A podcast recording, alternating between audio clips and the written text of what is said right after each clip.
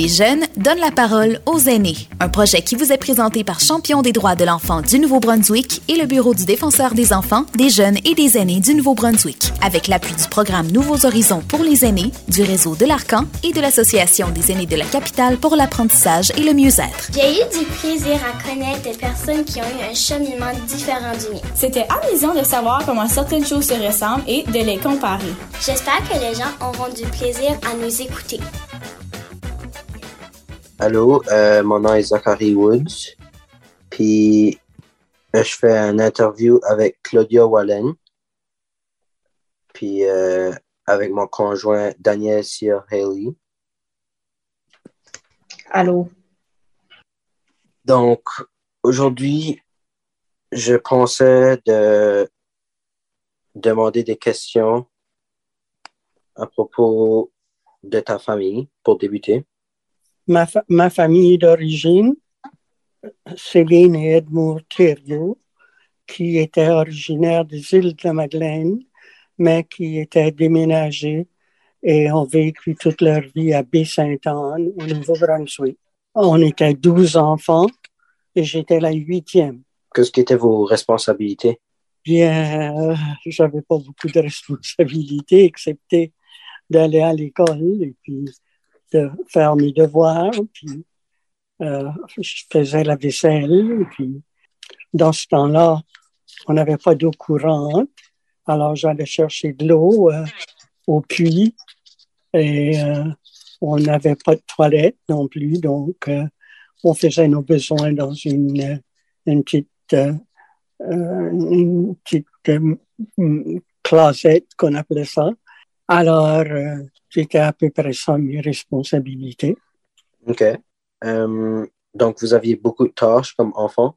Ben non, moi, je trouve pas qu'on avait beaucoup de tâches. On était, comme je dis, euh, moi et ma sœur, on était ensemble, donc euh, on faisait la vaisselle ensemble, et puis on, on balayait le plancher aussi. On lavait le plancher dans, quand on était plus grande. Parfois, on faisait les lits. Donc, Qu'est-ce que tu penses de cette génération? De la génération actuelle? Oui. J'en pense beaucoup de bien. Si tu compares cette euh, génération puis votre génération comme des enfants, avez-vous le droit d'exprimer votre avis comparé à nous autres? Ah oui.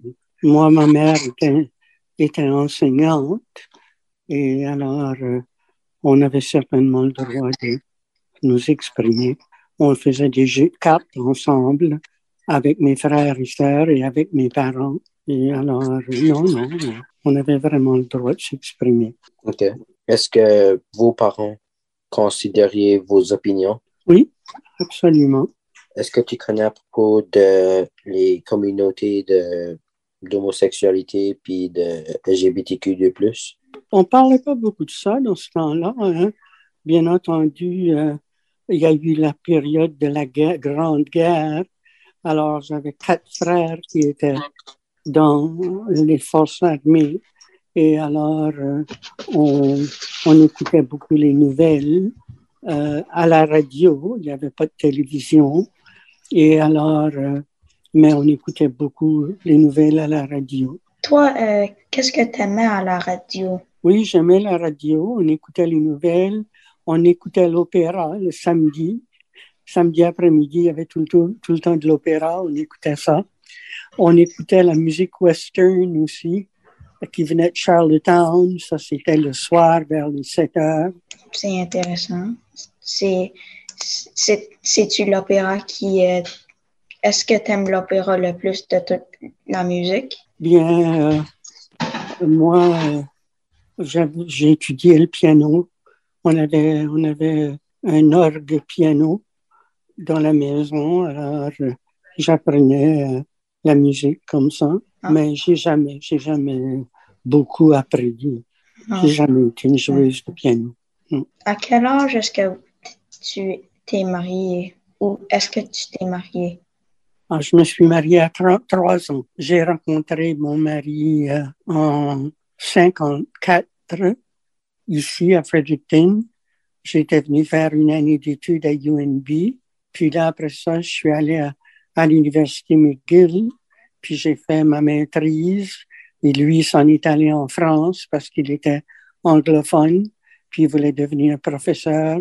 Donc, il s'en est allé faire ses études de doctorat à, la Sorbonne, à Paris.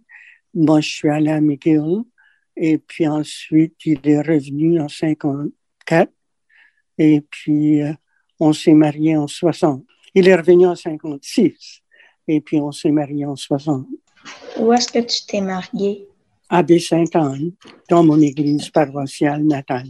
Quand tu étais un enfant, qu'est-ce que tu aimais faire quand tu faisais pas du travail? Qu'est-ce T'avais-tu un jeu que tu aimais? Ben, quand j'ai commencé à travailler, j'étais enseignante. Alors, j'ai enseigné à Dieppe, j'ai enseigné à Baie-Sainte-Anne, puis j'ai enseigné à Bocarquet. J'ai enseigné six ans. Puis là, après ça, je suis retournée aux études. Et puis j'ai fait ma maîtrise. Et puis après ça, je suis revenue. J'étais psychologue. Mais durant ton temps, euh, dans les écoles, est-ce que les handicaps, euh, ils étaient avec les autres ou est-ce qu'ils étaient expulsés des activités? Il n'y avait pas d'handicapés à l'école, mais c'était une ah. petite école. Et euh, je ne me rappelle pas qu'on avait des handicapés.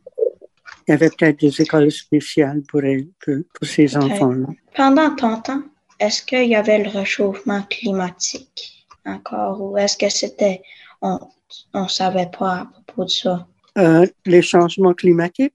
Oui. Non, on ne parlait pas de ça. Qu'est-ce que tu penses du changement climatique ou le réchauffement climatique? Bien, je crois que on devrait faire tous les efforts qu'on peut pour euh, prévenir ça. Est-ce que tu penses que la nouvelle génération va bien faire ça pour euh, laver euh, la planète puis assurer qu'on n'a pas le changement climatique dans le futur? Ça, je, ça vraiment, je ne le sais pas. J'espère mm. qu'ils vont faire quelque chose. Oui, moi aussi. Il y a tout le travail de cette jeune norvégienne qui est très important.